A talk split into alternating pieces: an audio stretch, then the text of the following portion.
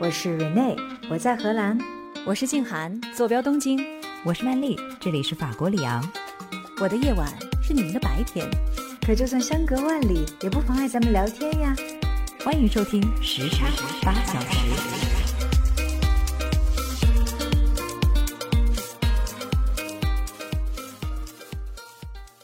如果你站在岸边看游行的话，你就会有种感觉，就是你的耳朵跟眼睛都忙不过来，感觉就是八月的空气里面充满着那种荷尔蒙的味道。Love is in the air。东京的这个夏日祭总少不了太鼓的这个咚咚咚的声音，或者是抬神轿的人们的这种喊声，以及在海边、江边烟火的那个声音，这些加在一块儿，就构成了日本的夏天。现在的里昂老城区的居民们还是出入在这一片区域，非常的悠然自得。所以，如果你来到里昂，并且走在老城区的一条条的小路上呢，你感觉就会像是走在历史的长河里。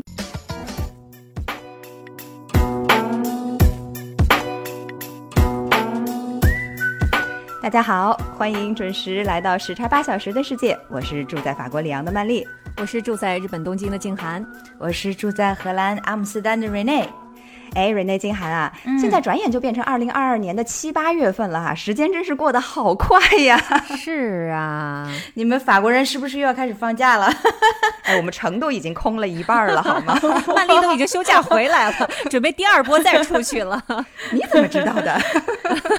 我掐指一算呢。所以我们今天要聊点什么？曼丽？嗯，我正想说，这个季节呢，除了是最热的季节，它同时也是旅游的旺季。嗯，而且可能今年是大家有一点报复性旅游，所以有很多居住在其他国家和城市的朋友呢，也会来跟我打听，就说：“哎，你们里昂都有什么值得我来一游的地方啊？赶紧说来听听。要是合适的话呢，我就大驾光临一次，顺便也看看你哈。这派头，这个排场可以的。但是啊，说真的，我发现。”你说咱们仨以往也聊过很多其他的地方，但是怎么就没有想起来认认真真的来介绍一下我们自己所在的这座城市呢？东京、里昂、阿姆斯特丹，说出去也都是鼎鼎大名的热门旅游城市，对不对？我们以往稍微介绍了一下，但是好像没有特别从来这儿玩的这个角度，可能跟以往我们长时间处在疫情期间是有关系的。也对哈，嗯，但是今天我们就集中的来说一说自己所居住的这座城怎么样？嗯，好，我们要化身热情好客的主人，来给朋友介绍自己心里这座城最美、最迷人的地方。好的，OK，Let's go。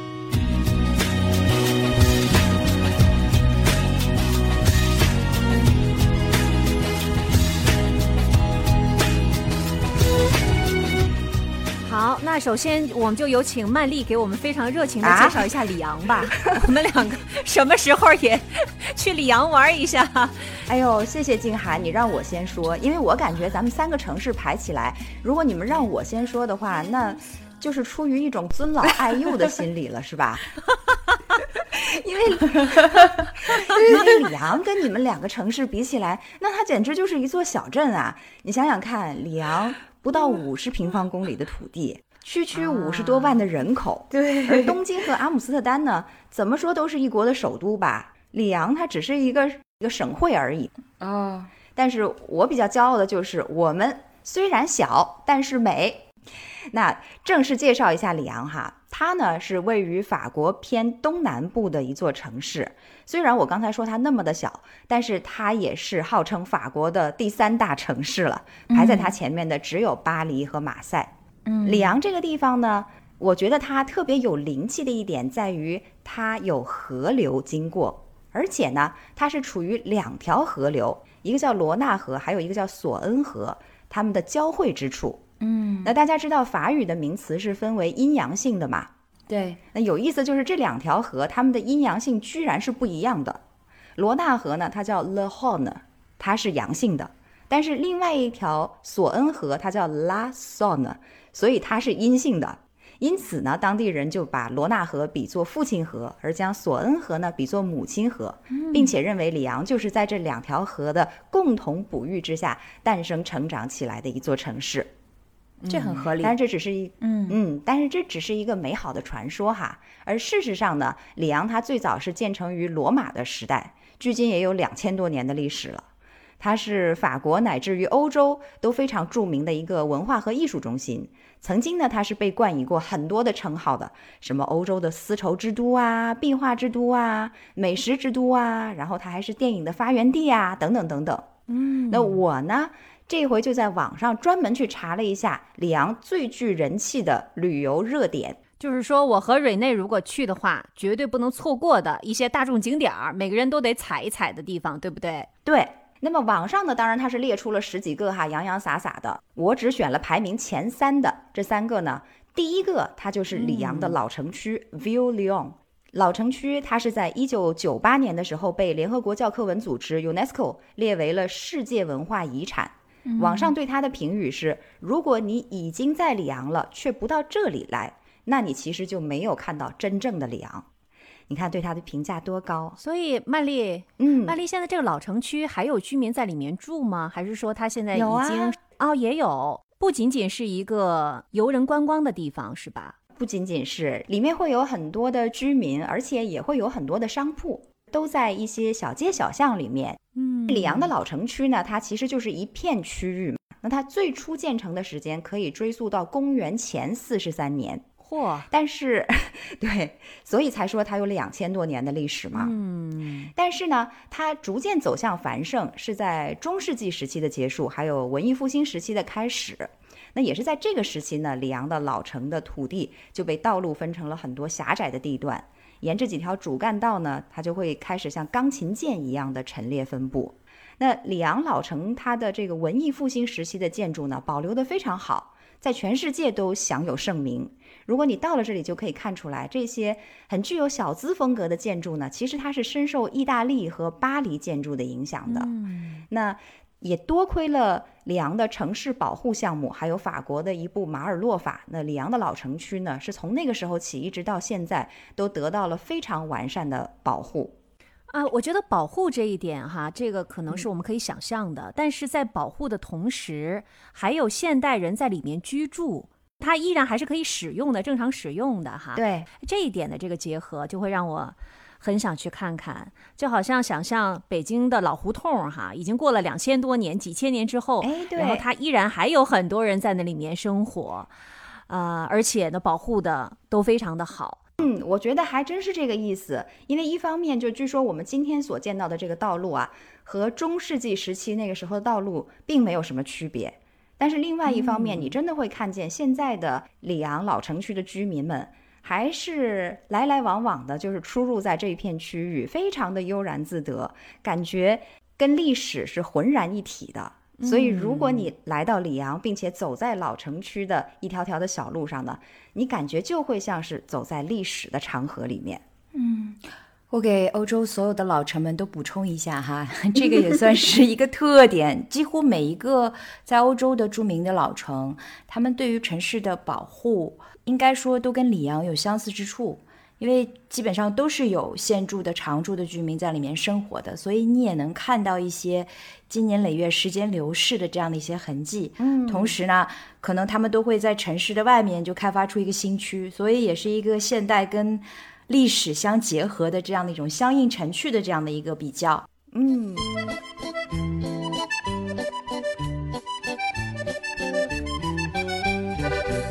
好，那我接下来要介绍的呢是里昂排名第二的人气景点，它就是富维埃圣母院 （Basilique Notre-Dame de Fourvière）。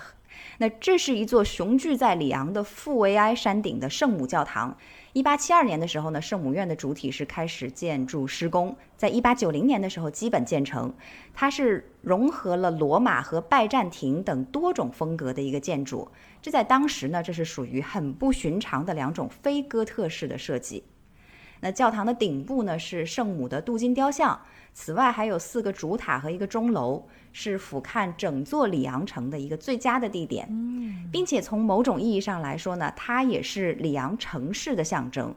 因为当年它的建筑家 Pierre b o s s n 除了给教堂配上了标配的精致的马赛克，还有绚丽的花窗玻璃之外呢，还额外为圣母教堂打造了一尊手持长矛的圣米歇尔战神青铜雕塑。那正是由于这座雕塑的存在，让富维埃圣母院这个宗教建筑呢，就成为了整座里昂城历史和文化的象征，以及城市的守护者。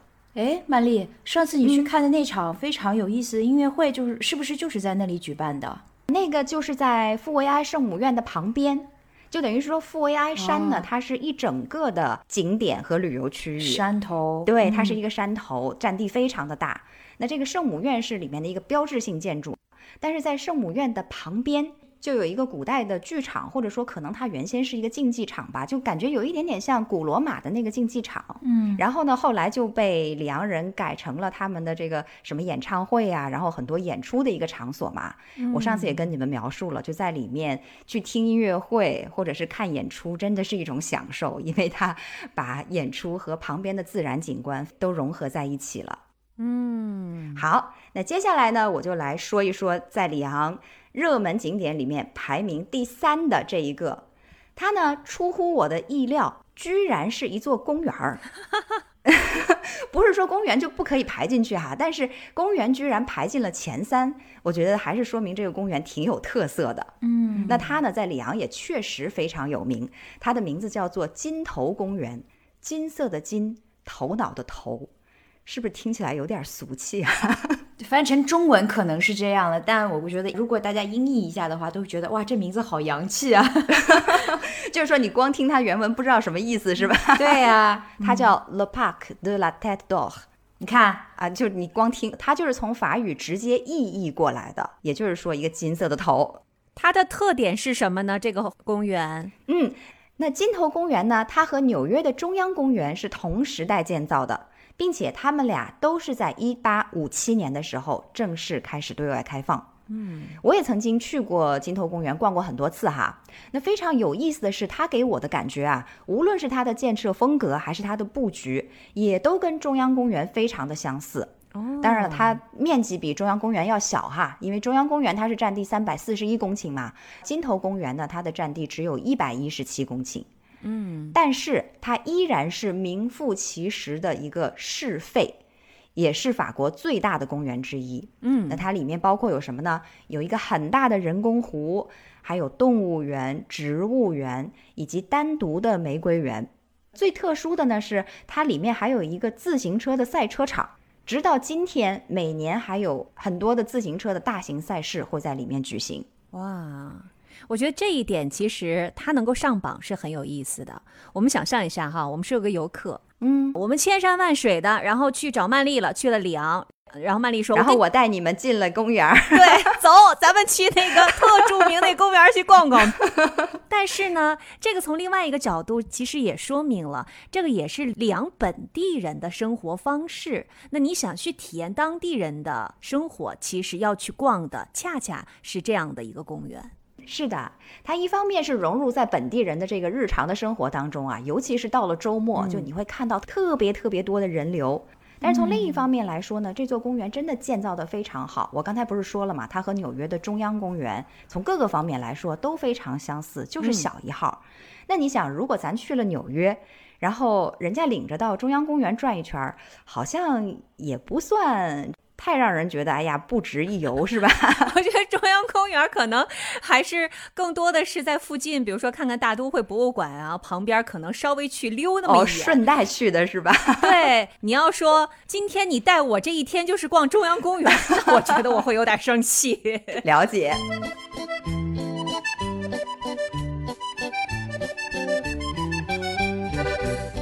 好，anyways。以上呢，就是如果我按照大众观光的口味哈，最向大家推荐的里昂的三大景点。嗯，不过偷偷的说一句，我的私人口味好像跟大众口味略有不同。但是这里呢，容我卖一个小关子，留到稍后我再来跟大家说。好啊，好啊。但是现在我们先来听一听这个东京和阿姆斯特丹又有哪些景点去处，好不好？好瑞内和静涵，你们俩谁先来？那我先说哈，其实刚才曼丽说到的那个场景，最近就发生在我和我的朋友之间的对话了。哦，他是我大学同学，在美国生活，他就给我发私信说：“哎呀，这个假期我要带孩子去东京玩儿，嗯，给我们推荐点什么去玩的地方吧。”你知道吗？他这么一问，就把我给问住了。哎，为什么？为什么呢？是因为好玩的地儿太多了，我对他的兴趣不了解，对他的情况也不了解。说实话，这个旅行建议呀是很难给的。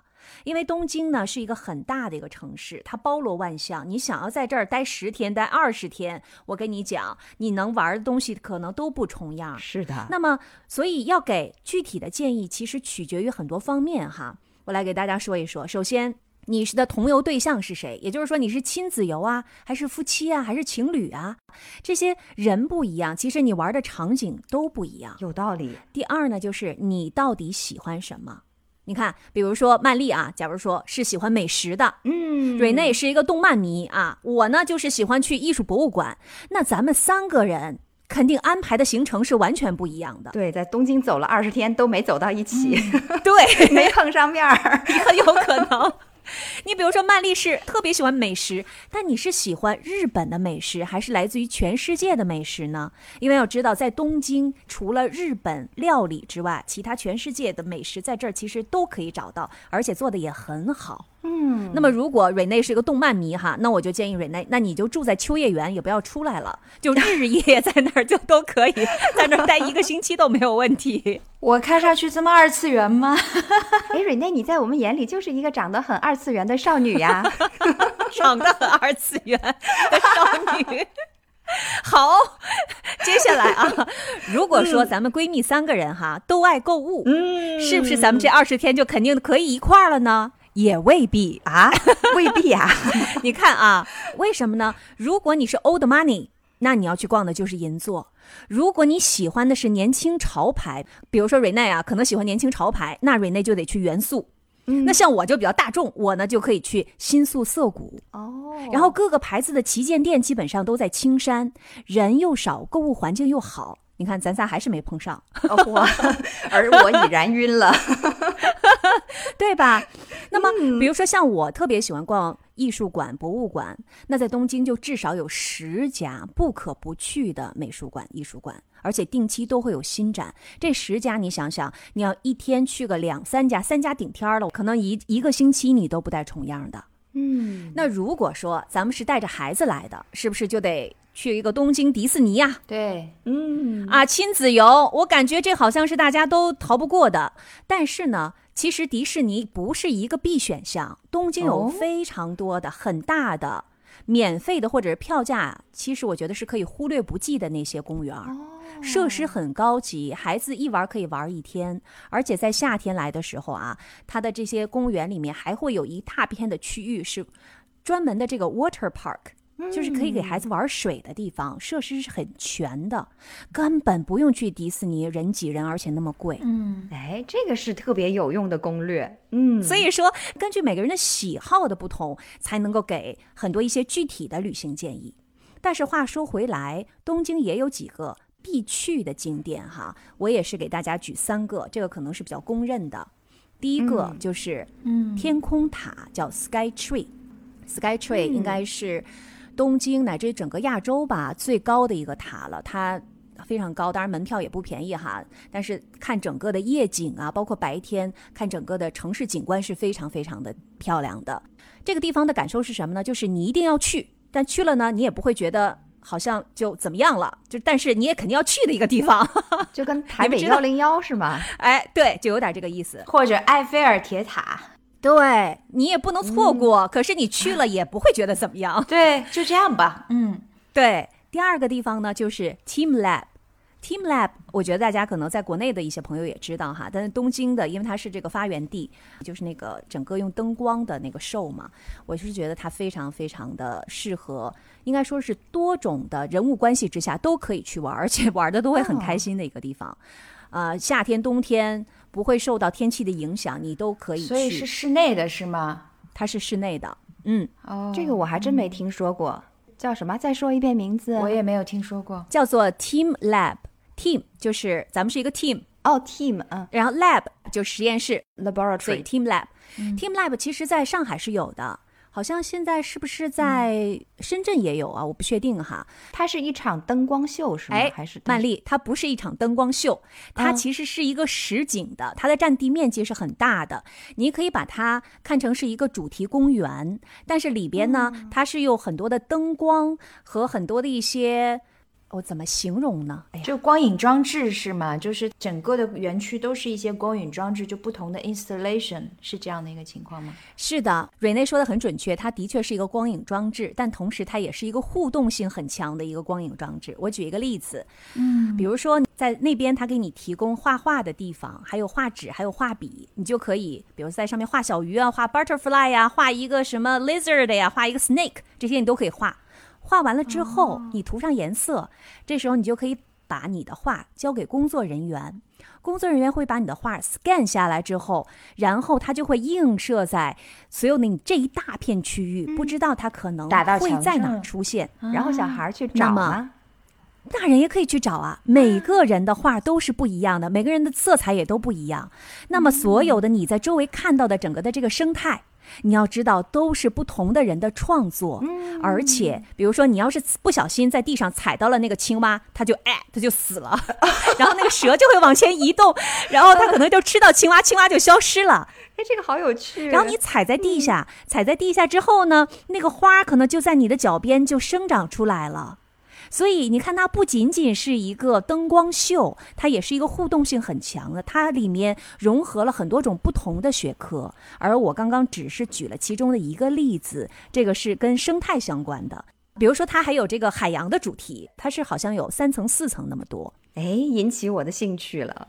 我在他们的网站上晃了一会儿哈。我这边给大家公布一下这个实时信息，就是它在上海有若干个展出，都是 permanent，就是永久的展出。然后现在在北京的朝阳区也有一个叫做 Massless 北京，嗯，所以大家如果在北京的朋友也可以去看一下，嗯，所以在中国现在也有了，可是它的最全的，或者是说它的这个应该是最原创、最原创的，然后规模最大的，肯定是在东京了。所以来东京的话，我觉得这个是。真的是不容错过的。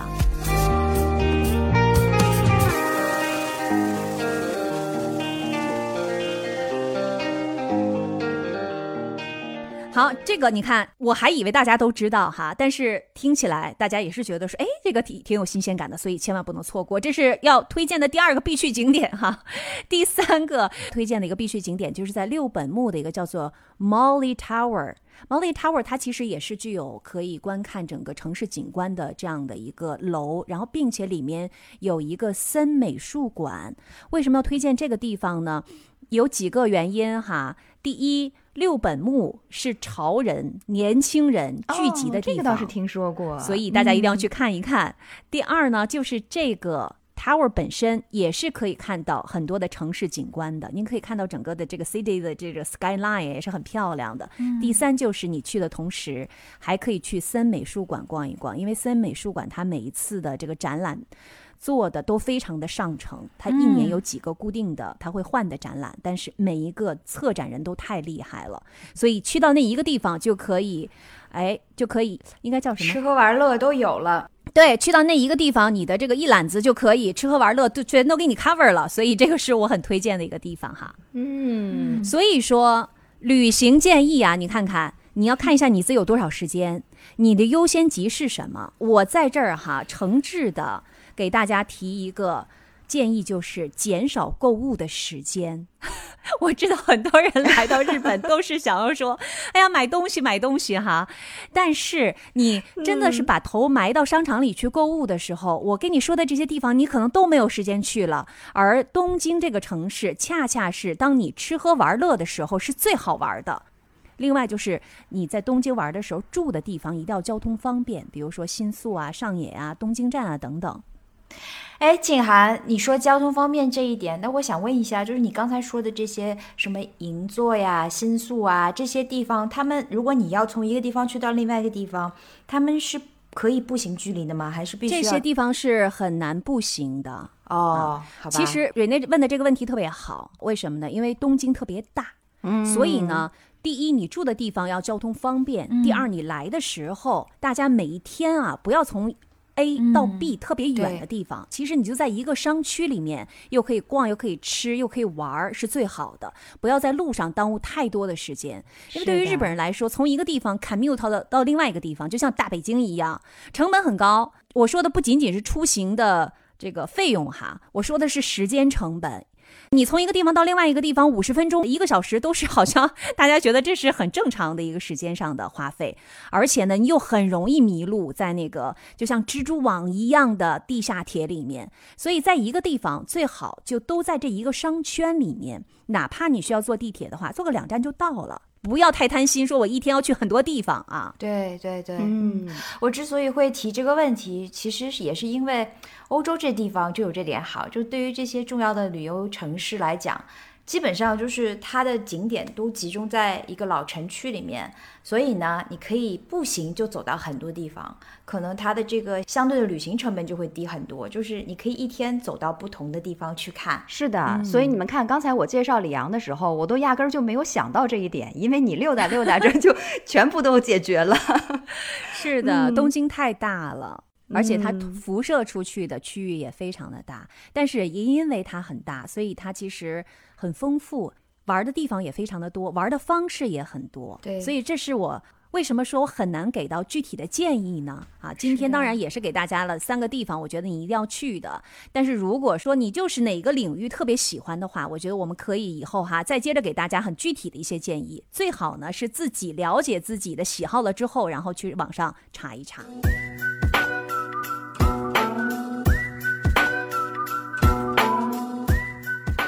那季涵带我们看了一个特别大的东京啊，我刚才呢也提到了，相对而言，在欧洲旅行呢，可能交通上所花费的成本就会小一些。接下来我可以带着大家走一条，如果我是游客，就我当年刚刚来到荷兰的时候，我走过的一条步行旅行阿姆斯丹去看的那些地方。哎，好啊，嗯，从最开始的时候呢，我觉得大家不可以错过的，肯定就是。阿姆斯丹的 Museum Quarter 就是所谓的博物馆区，这个区呢是一个旅游观景的重点。为什么这么说呢？因为你要是站在这个博物馆区的这个大广场上，你往东南西北四个方向看，都能分别的看到荷兰最著名的几个博物馆。第一个当然就是荷兰的皇家博物馆。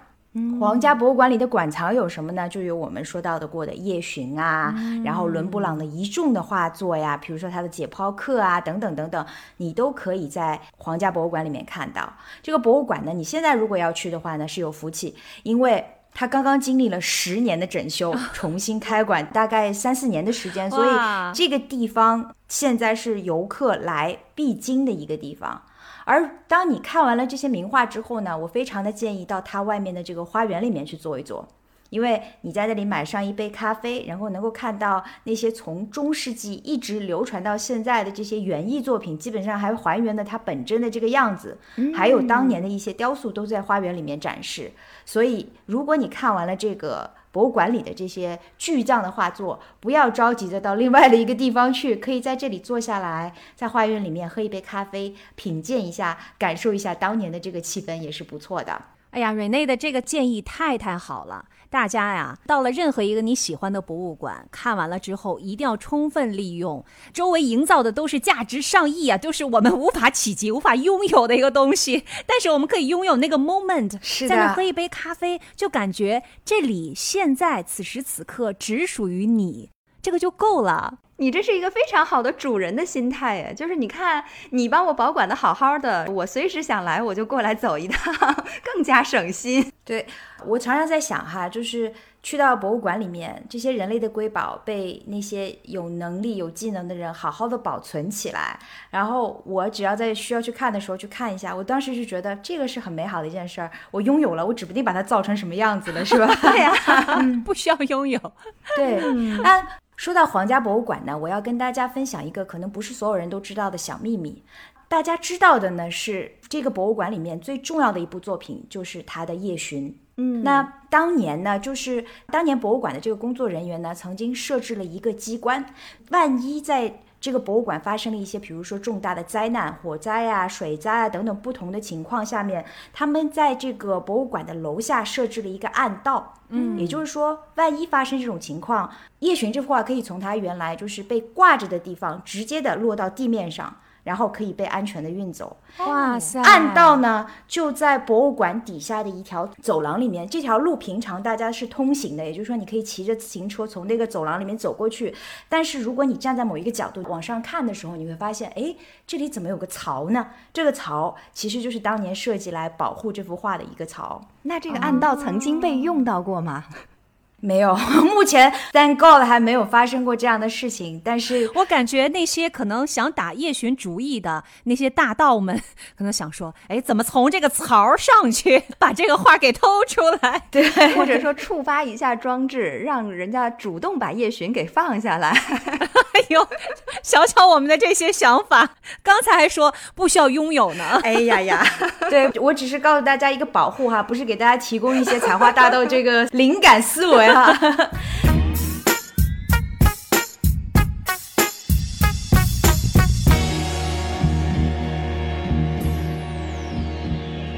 那博物馆区呢？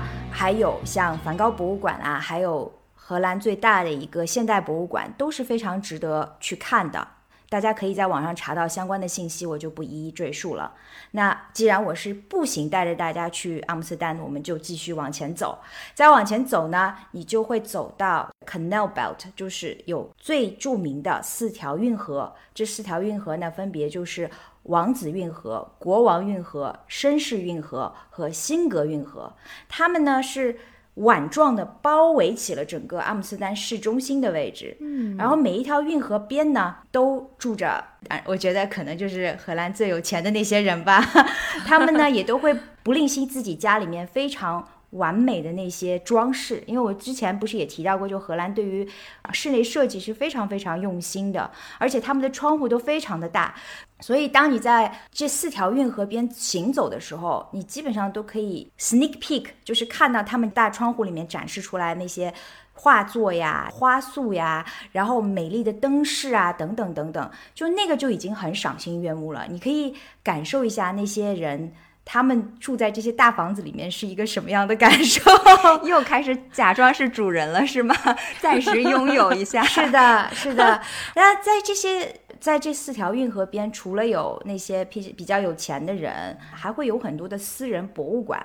所以，如果大家有兴趣的话，也可以去看一些主题的博物馆，比如说像有摄影博物馆啊，还有世界上最名贵的鞋的博物馆，就是有这些特别小心思的地方。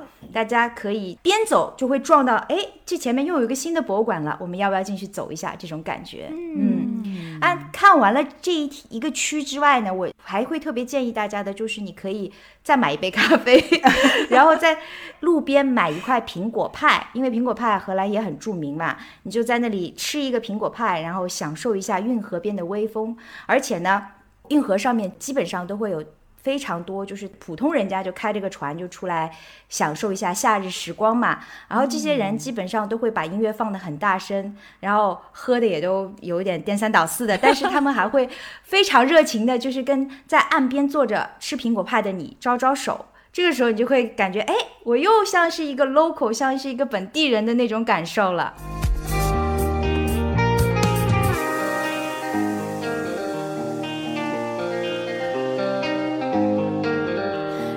再往下走，这个可能不是所有人都会知道的，那就是阿姆斯丹那条特别大的河，它叫爱，就像是冰那个词儿爱。然后那条河上面呢是有普通的轮渡的，而这条船呢是免费的，也就是说每个人都可以去坐船。这条船呢有三条线，它分别呢是抵达的是。阿姆斯特丹最北面的一个点，可能这个航程的话大概只有五分钟左右，而这一条航程呢，它是二十四小时的，所以也就是说，晚上想要到北岸去看阿姆斯特丹的，比如说像沿岸的风景的话，你无论多晚你都可以回得来哦。然后刚才我说了，就是这个渡轮有三条线嘛，第二条线我要跟大家介绍呢，就是会把大家带到一个特别著名的工业区。这个工业区的名字呢，叫做 NDSM。这个码头，它原来呢，在历史上是。荷兰造船厂。嗯，所以它是一个有着特别工业感，有点像北京的七九八那样的地方。但现在呢，就是被荷兰的潮人们改造成了一个会开大型的派对啊，然后做大型的跳蚤市场这样的一个地方。我也经常会去那里玩儿。那我去那儿玩是玩什么呢？就会去到那里的一个城市沙滩 City Beach，然后其实它就是一个酒吧，但是呢，你就。再买一杯咖啡吧，或者买一杯酒。如果是到了 夕阳西下的时候，拿着一杯酒坐在那个沙滩上面，你就可以从另外的一个角度看到阿姆斯特丹城市的风貌。如果我有一天的时间呢，可能这就是我会去阿姆斯特丹城市里面旅行的这个路线，就是从博物馆广场出发，然后走到运河带，吃一块苹果派，看看当地人是怎么样享受他们闲散的夏日时光的，然后再坐一个渡轮来到 NDSM。喝上一杯，基本上我就可以开心的回家了。嗯，这个路线很棒哎，而且又没有花什么钱。对，除了博物馆的门票可能得花上一点钱之外，交通是步行加上免费的渡轮，所以大家基本上是不花钱的。这是 Rene 良心推荐的路线。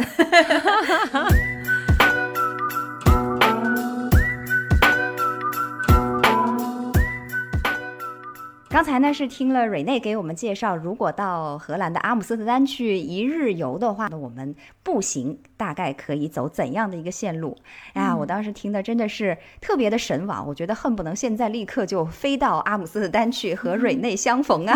来吧，嗯。但是呢，我又想到了我们今天每个人都身负着导游的这个责任，而且我刚才也给大家留了一个小悬念，如果。你来到我所在的这座城市，我会给你推荐我的哪一个心头好呢？嗯，那我记得我自己啊，初到里昂的时候是被它的建筑的形式还有色彩迷住的。还记得当时我是站在整座城市的制高点富维埃山顶极目远眺，那老城区的它整齐划一的一片红色屋顶啊，就特别的显眼。后来我才听说，正是由于这些红瓦的屋顶，里昂的老城区也因此得到了一个别名，叫做里昂的粉红色心脏。嗯，我觉得啊，人人都说法国浪漫，为什么呢？在我能够给出的各种各样的原因里面，缤纷的色彩肯定会是重要的原因之一，因为这些鲜艳明媚的颜色呢，就可以让一座城市瞬间在你的眼里充满个性还有活力。嗯，那我刚才说到哈，初到里昂我就被它的粉红色心脏惊艳了，但是后来我才发现，除了粉红，里昂的建筑啊还包括有其他数不清的色彩，而且它非常与众不同的一个地方呢，可能就在于这些色彩往往并不张扬，很多它们甚至都是躲在一些小街小巷里面，甚至是楼的里面，那需要你去仔细的搜寻，有的时候甚至得有攻略才能找得到。嗯，今天想要给大家推荐的，我个人最最喜欢的里昂的一种形式和颜色都非常独特的建筑呢，就叫做里昂的迷宫胡同。他不了，是说走进去了出不来的那种胡同吗？走进去了出得来，但是从哪儿出来就不一定了，因为它里面四通八达的啊。哎，这个迷宫胡同可以说是里昂最大的特色之一哈。我先给你们讲一下它的由来。公元四世纪开始呢，在西罗马帝国统治下的里昂居民就开始居住在富维埃山下的老城区了。那个时候呢，丝织手工业开始在索恩河沿岸发展，所以呢，就会需要通过很多的船只来运输各种各样的商品。而老城区呢，它的建筑之间啊，彼此是非常的紧密的，所以里昂人呢，他们就开始设想要建造一些穿街的小巷子。来打通储存货物的地窖和房间，这样的话，里昂的居民他们就可以偷懒嘛，就从这个房屋垂直就能够把货物直接运向河岸旁边的载货口，甚至直到今天，你们都会发现，就是里昂他们很多人搬家的时候啊，就东西直接从这个老的楼上拿一个升降车，就从上面就运下来了。我觉得这个也是挺特殊的一个搬家的方式哈。那说回到旧里昂时代。当地的居民呢，通过这样的方式就可以非常方便的从河口卸货，并且运到老胡同后面的作坊和家里面。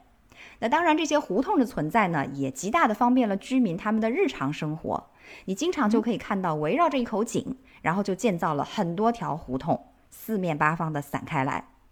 所以到了中世纪之后呢，当里昂老城不断的被改造的时候，当地的居民就干脆建造了这些迷宫一样的胡同，去连接若干个街道和街区。这个呢，就是真正的里昂迷宫胡同塔布勒。那塔布勒，by the way，它如果音译的话呢，就叫塔布勒。它在法语里面的意思就是穿过。那这是里昂迷宫胡同的一个由来。所以，当你了解到了这些历史以后呢，就会觉得把 Tabula 翻译成迷宫胡同其实是有一点点误导的，因为它并不是一个平面的，而是一个立体的建筑。所以我觉得我们还不如就把它叫做迷宫建筑群，会来的更加贴切一点。本来是平面的，我觉得还好走出来一点儿。当曼丽说到它是一个立体的，我想完了，它变成了一个三 D、四 D 的一个迷宫，更走不出来了。这不就是重庆山城吗？哎，你说的特别对，就是这种感觉。我记得我刚到里昂的时候，就慕名参观了老城区的这个迷宫胡同嘛。当时逛的可带劲儿了，因为我非常非常喜欢它的这种神秘感和未知性。就你从一个口进去，有时候你明明看不见任何出路，结果三转两转的，也许你是会发现一扇以为已经废弃了的门，但是它居然还能推开。或者呢，就是也许你再多上了几层楼梯，到了另一层楼，哎，就突然柳暗花明了，你就会发现原来你可以从那个地方出去。总而言之，那个曲折和探索啊，我当时就感叹，我说：“哎呀，这个简直就是和人生一样啊！”哇，那会不会有游客真的就在里面迷失了，就是走不出来了，需要求助的情况？走不出来应该不会，因为它里面呢，嗯，还是地方不大，就是说没有那么的广阔。对我刚才想，可能没有那么大，嗯，但是呢，就是说你非常可能的是。不会从原来的那个出口出去，嗯，那么你转来转去，你就会不知道你自己到底身在哪里，因为它的这些小街小巷什么的都是四通八达的，彼此都连在一起。而且据说在战争的时期，当地的居民跟入侵者就跟打地道战一样，就他们在里面跟敌军斗智斗勇，真的是里昂的踏步了。说起来。就是像咱们中国的地道战，只不过我们是在地下，人家是在地上。是，还有呢，就是人家这个可能会盖的比较更漂亮一些。嗯。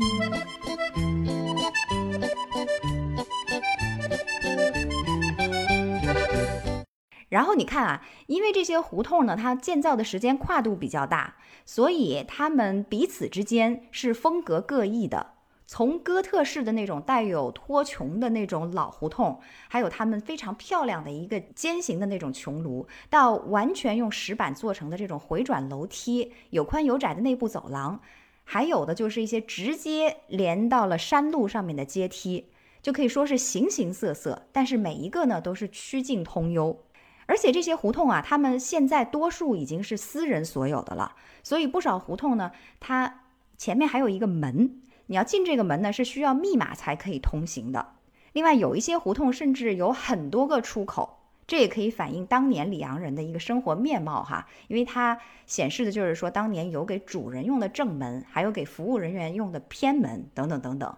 所以，里昂的这个迷宫胡同呢，它其实也是里昂社会历史沿革，还有它的这个地方文化的一个见证。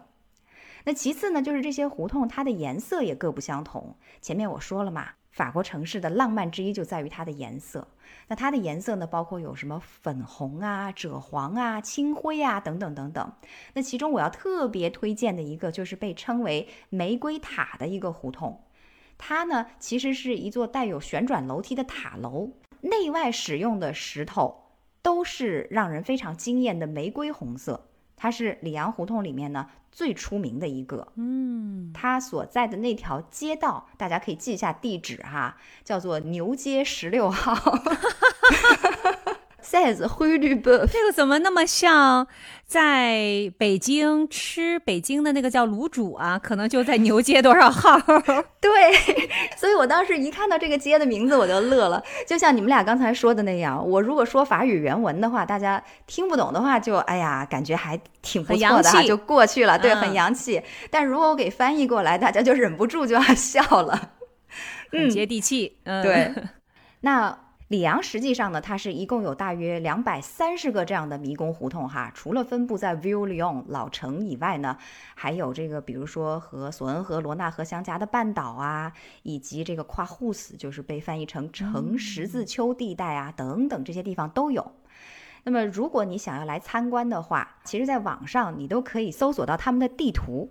就是里昂人，他们是很贴心的制出了一份地图来，然后给这些塔布勒一个一个的都编上了号，你就可以按照地图上面的编号，对这里的塔布勒按顺序逐个去参观啊。那因为这个地方呢，非常的有特色，也非常的有历史，所以它是成为了联合国教科文组织收录的世界人类文化遗产。看来我们要去里昂的话，这个地方是不得不去了。我刚刚其实一直有点担心，可能就迷失了。但是曼丽说的最后一点，我就放心了。人家都给你编好号了，你就按图索骥的走就行了，对吧？是吧？不会丢的。你顶多就是从一条街穿到了另一条街，但是反正你就身在这个地方。对，咱们仨不能分头行动啊，不然就不知道都去哪儿了。肯定都从不同的出口出去了，就是不能以游东京的方式。来游这个迷宫。是的，嗯，好，以上呢就是我给大家推荐的，我个人最喜欢的，也是我觉得里昂最具特色、一定要去的一个地方，就是它的塔布了迷宫胡同，很赞。嗯，那不知道你们俩如果要给大家做一个私房推荐的话，又会推荐一些什么呢？Rene。你会推荐啥呀？哎呀，你刚才提了好多这个里昂的色彩哈，也是把我这个彩色的心给扰动起来了。刚好呢，夏天又正好是来到了我们这个阿姆斯丹这座城市里面哈。那我一定要给大家推荐的，其实并不是一个景点，而是大家要就着这个时间来到阿姆斯丹，那就是每年八月的第一周，这个呢就是荷兰的 Pride Week，也就是所谓的骄傲节。或者呢，叫做彩虹节，是不是也很彩色 啊？听彩虹节是挺彩色的，然后骄傲节是什么意思？嗯，大家知道彩虹节是什么意思吗？就是所谓的同志的一个庆祝节日哈。那大概在十年以前吧，就是全世界所有的同志们呢，就把这一个呃节日呢，都被称为是所谓的 Pride Week。那翻译成中文就是骄傲节的意思嘛？嗯，所以是，嗯，就是我为自己而骄傲，对吧？对，Just be you，就那种感觉。嗯，那荷兰的骄傲节呢，在世界上一众的这个同志大游行的这个节日里面呢，肯定是一个特别的 highlight，也是因为就是在荷兰这个国家，同性恋的平权是有一个标杆性的意义在那里的，对不对？所以。每一年的同志大游行呢，在荷兰也是一个非常大的盛事。尤其啊，因为你刚才提到了里昂的粉红心脏哈，那这一个州在荷兰呢，也是一片粉红色的海洋。哎，不是彩虹节吗？是叫彩虹节，但是在阿姆斯丹的这个颜色的表达呢，都是以粉红色为主的。所以你能够看到两种颜色，一个是彩虹的旗旗帜在那里，但是基本上大家的着装全部都是粉红色的，就大家都会穿着带有粉红元素的这个衣服出去。哦，那你想哈，就是我们之前有提到过，就是荷兰的国色是橙色，然后每一年的四月份，大家在庆祝国王节的时候呢，大家会穿着橙色的衣服出去，这已经是特别大规模的一个。庆祝活动了哈，但是八月份的这个同志大游行骄傲节呢，是把粉红色达到了一个极致的数量，甚至都超过国王节。因为国王节可能只是荷兰人本地人在庆祝，但是每一年的粉红色的骄傲节呢，会有全世界各个地方的，无论你是不是同志吧，都会来到这里和我们大家一起庆祝。而最大的那一天呢，就是那一周的周六，有一个运河游行。那一天呢，也被称为是粉红星期六。第一次举行这个粉红星期六呢，是在一九九六年的时候。最开始初衷其实还是同性恋们追求平权的一个示威活动。那你可能就会说了，荷兰不是从来都是对 LGBTQ 这个社群是有平权的这个对待的嘛，对不对？这个社群的名字越来越长了，对，一直都在往后加 新的字母进去，越来越长。那大家就会说，荷兰其实已经是对这很长的一个名字的社群很平权对待了，为什么九六年的时候要抗议呢？那其实就是因为雷峰塔不是一天倒塌的。因为你想哈，在荷兰同性恋的这个权利以及婚姻自由真正的合法化，也是在两千年之后的事情了。当然，我们不知道是不是因为大规模抗议之后实现了这种平权哈。但是我们知道的呢，就是历史上面在二零零零年之前，呃，这一天呢还是被作为同性恋抗议的日子。但是到了二零零零年之后呢，它就变成了一大规模的庆祝活动了。不得不说啊，同志们的派对。总归是最会玩、最好玩的。是的，我觉得他们的这些创意什么的点子都特别多，是不是？而且这一个社群里面又充满着，比如说音乐家呀、艺术家这些非常有艺术气息的人，所以。那一周的时间里面，阿姆斯特丹整个城市基本上都是彩虹旗飘扬，这就自不用说了哈。还会有各种蕾丝边啊、男同性恋者、双性恋者，还有跨性别者举行的各种艺术文化的活动，包括了像艺术展览呐、街头派对啊等等。然后来到周六呢，就是这一个花船运河的游行。嗯，整个骄傲节呢，最终会是在伦勃朗广场，在周日呢举行一个闭幕的派对。那我今天要给大家隆重介绍的呢，就是这个充满着彩虹色、粉红色的游船运河游行，到底是一个什么样的情况哈？嗯，每一年呢，会有一个各色公司、各种组织自己自发去组织起来的这些游船呢，会集结在阿姆斯特丹北面的这个有一个船屋，叫做西船屋。这些船呢，就会有一天的时间途经王子运河。我刚才提到四大运河之一哈，就是最著名的王子运河。然后呢，到达阿姆斯特丹的一条主要河流叫做阿姆斯特尔河，以及天鹅防卫堤，然后抵达旧城墙，最后呢是到达东船屋。嗯，这些游船都长什么样呢？基本上游船上面都布满着各种穿着很奇异的、色彩很丰富的人，有一些呢甚至是 topless，就上身不穿衣服的人，在船上。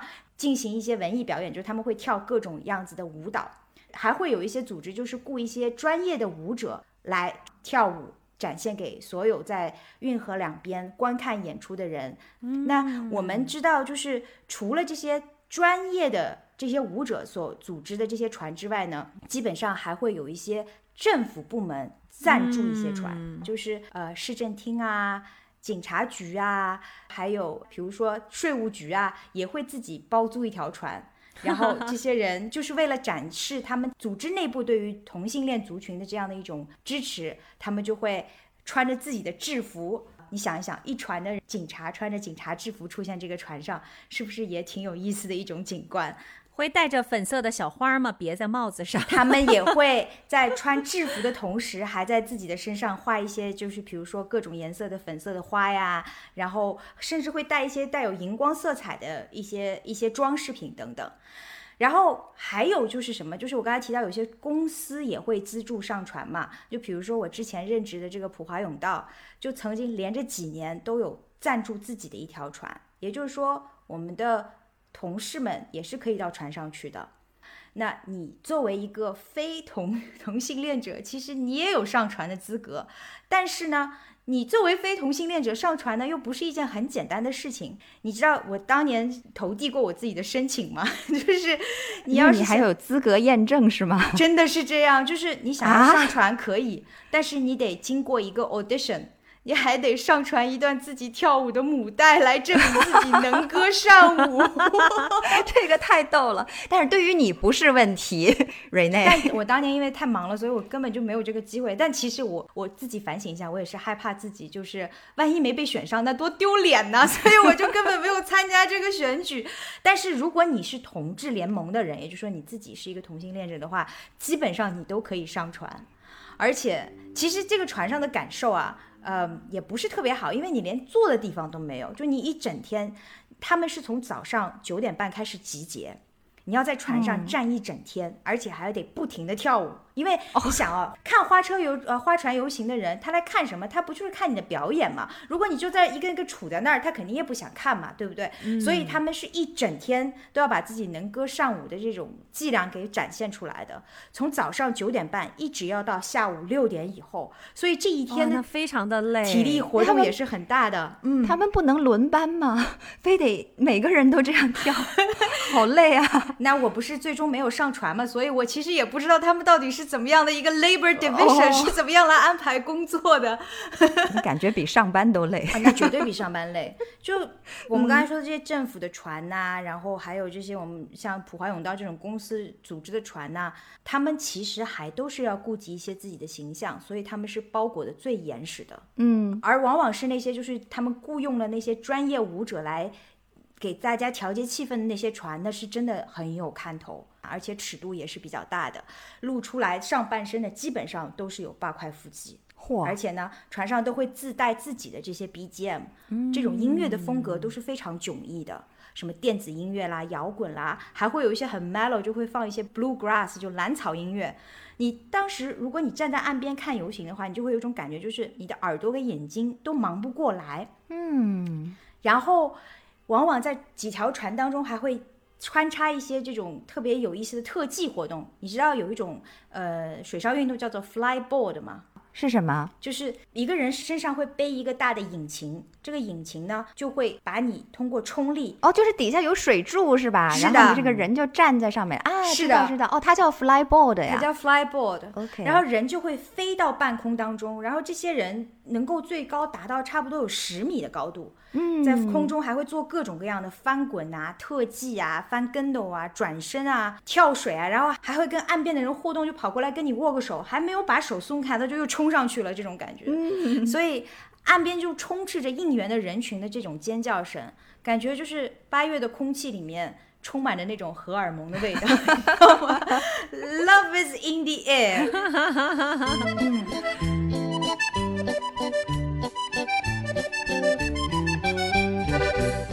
接下来呢，我就说一下，就是在岸边看这些游行的到底是什么人哈。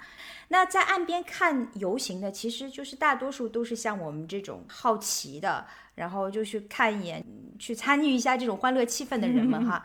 而且你知道吗？就是大家在运河边看这个演出的时候，随着音乐一起跳动，他们甚至还会就是自发的去准备一些应援的手牌，嗯，上面哪怕只是用一些特别破旧的包装纸写的，就是。Be you, just be you, proud。然后就会写一些特别多的应援的这些话，然后跟游船上的人还互相互动啊，示意啊。有时候你甚至会看到岸边的人跟船上的人抛媚眼，这也是很常见的一件事情。就是船上的演员和船下的观众都很专业，互相彼此把这个气氛带动一个更加高潮的一个情况。是。那大多数情况下，八月份荷兰的天气都还是比较好的。但是我经常以前也提过哈，荷兰这地方就是阴晴不定，所以经常也会出现，就在游行的那一天就会天公不作美，突然乌云盖顶，下起雨来。我这边呢要给最后给大家介绍，就是荷兰人的这种笑对风雨的这种乐观精神哈。因为有时候突然之间开始下雨了，你会看到大家就拿出了黑色的塑料袋，然后在上面挖个洞。套在自己身上，竟然还在那里欢快的跳舞。只要不是雷电交加，基本上派对总会继续进行。所以你能看到的就是一边在下雨，然后这边所有的人都是黑色的，把彩色就给挂住了，然后继续在那里扭动着跳舞。在船上肯定就没有任何的防范措施嘛，他们也同样会在雨里面继续的欢乐下去。哎，他们怎么掏出来的不是粉色的塑料袋，然后套在或者彩虹色的塑料袋套上继续跳？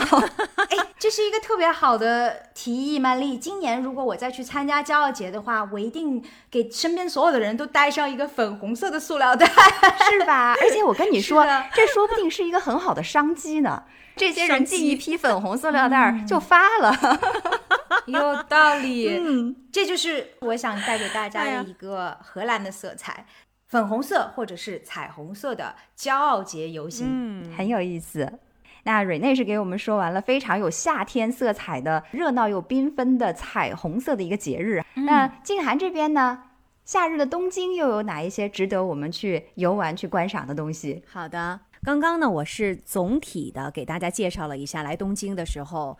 要怎么玩？去哪玩？但是如果在这个季节来，现在就夏天嘛，七八月份的时候来东京，可以玩些什么哈？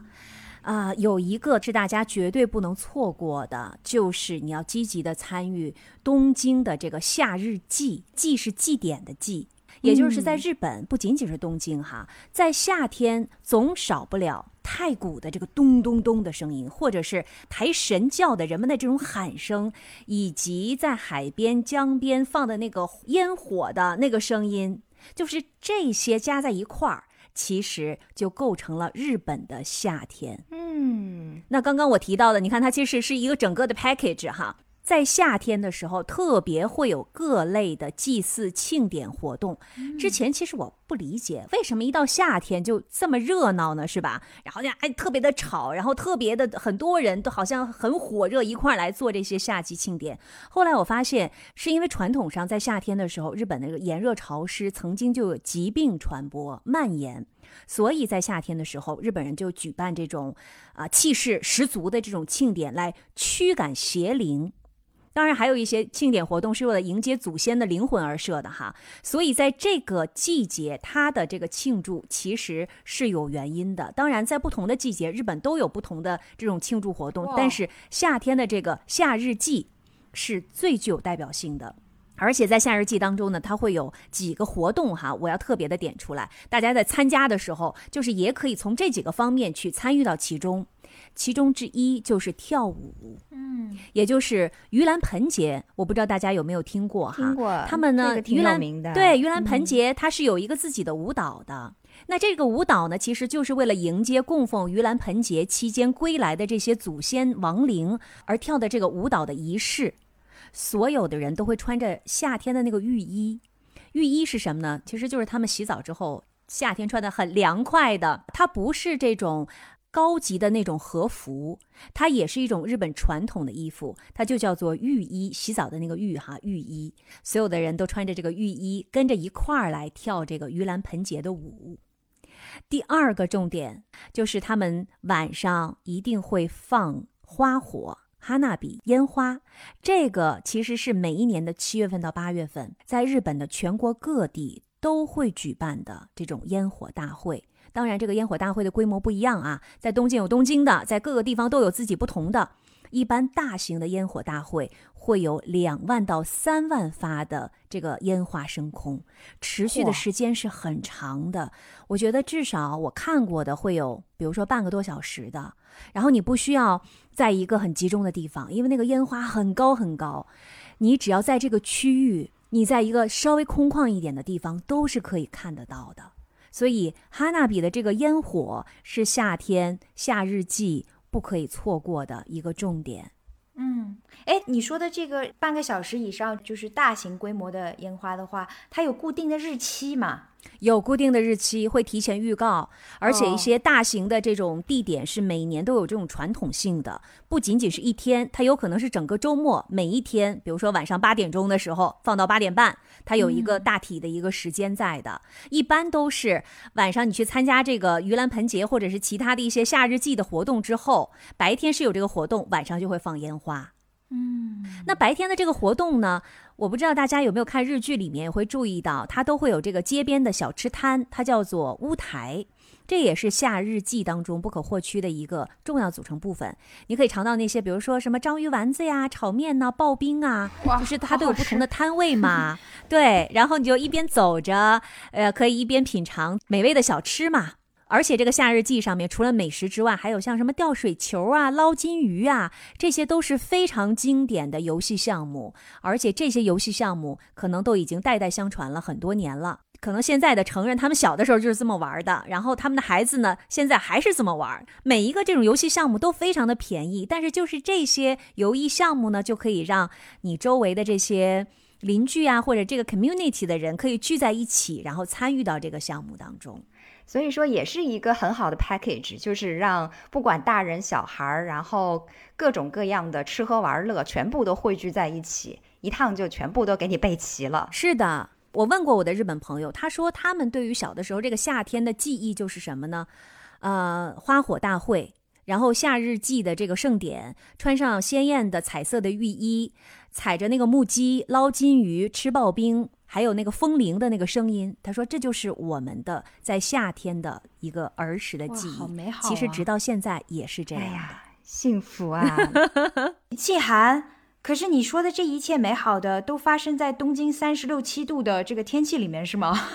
啊，是的。所有的这些节日都是发生在炎炎的夏日的，我觉得这一点可能和荷兰人有点像哈，就是炎炎夏日就没在怕的，就大家该出来玩还是出来玩，并不是说就躲在这个空调房里面。而且除了刚才我说的这个夏日祭的这些庆典活动之外，嗯，其实，在夏天的时候，这个东京人或者说日本人。最多去的地方就是海边。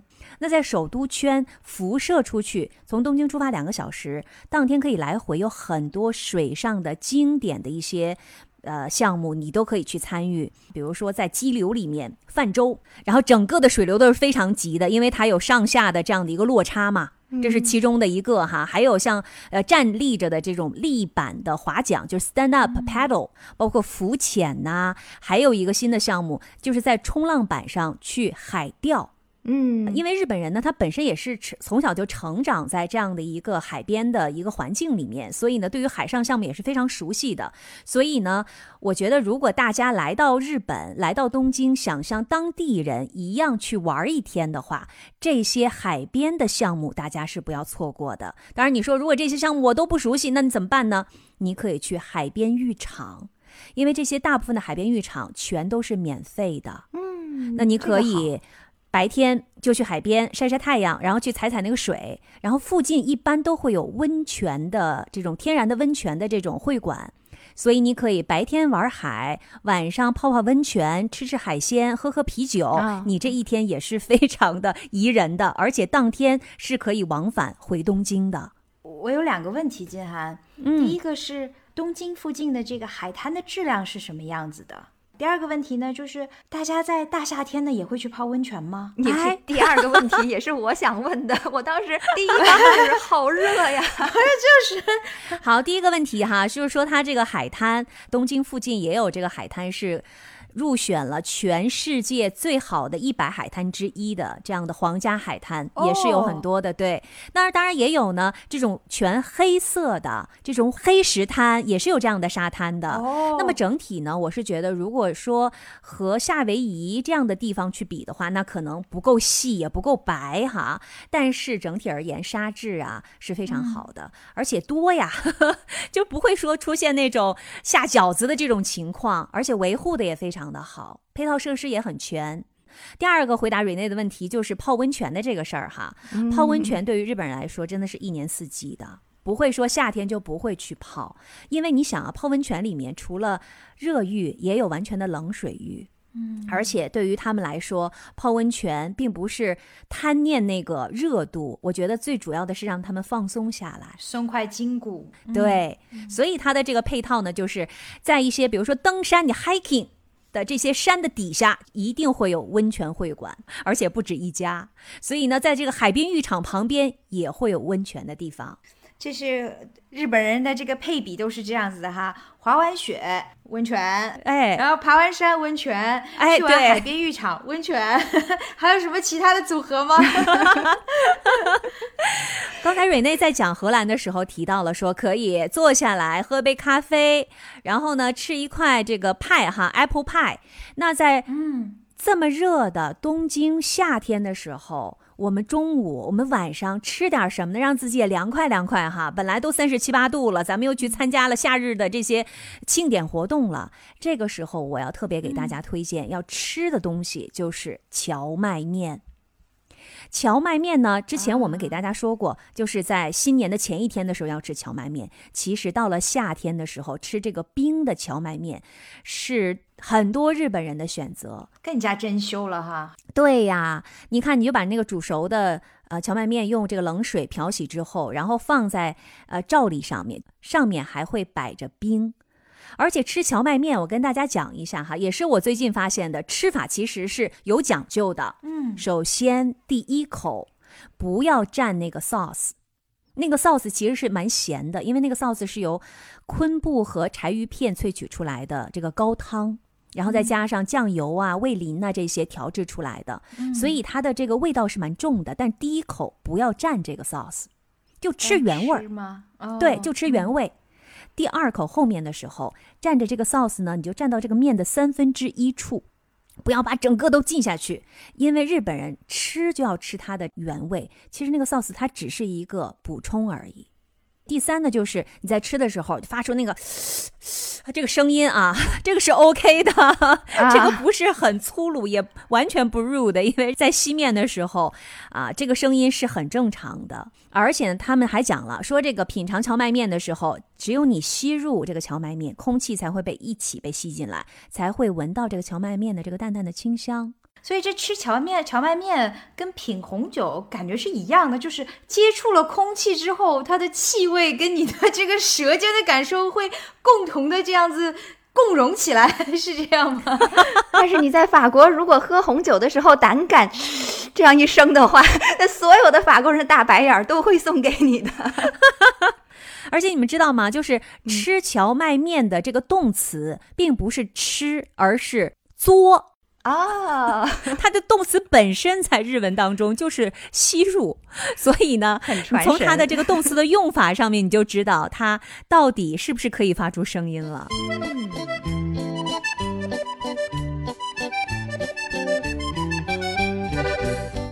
好，最后要说一点啊，也是我们吃这个荞麦面的时候，它一般都会给你。倒一个荞麦面的汤，我觉得这一点有点像我们中国的那种原汤化原食一样，他会把这个煮 soba 的这个面汤倒给你，那个面汤实在太香了，所以最后的这个汤大家也千万不要错过，也是他们觉得是比较有助于消化的，而且那个汤的本身里面也有荞麦的香味。所以夏天的时候，你看，我们可以白天啊去赶赶海，去海边浴场，然后晚上呢去看看花火，然后再去这个一块儿来跳跳舞，然后呢吃个荞麦面。这样的一个周末，你要来东京的话，我觉得也可以这样安排一下。曼丽，咱打包行李去吧。是啊，节目也不用收尾了，来，咱们直接走吧。呃，各位听众朋友们，未来三期你就不要想听到我们的节目了啊，因为我们去日本东京看花火、泡温泉去了啊，大家度假愉快。是的，这就是非常典型的日本人如何过夏日。嗯。这听得太过瘾了，我待会儿都无心恋战，不想工作了，怎么办呢？那你也得忍着。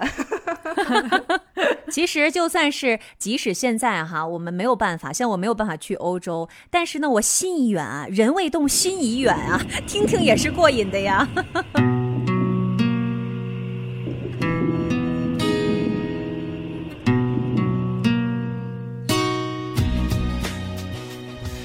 好的，那今天我们三个人非常开心的从我们三个城市里昂、东京、阿姆斯特丹的必去景点，一直到各个地方我们自己的薪水，比如说静涵就推荐了东京夏日季的一整套的吃喝玩乐，瑞内呢是告诉了我们荷兰夏季的骄傲节，然后我呢是告诉大家里昂有着你四季都可以来观赏的迷宫胡同。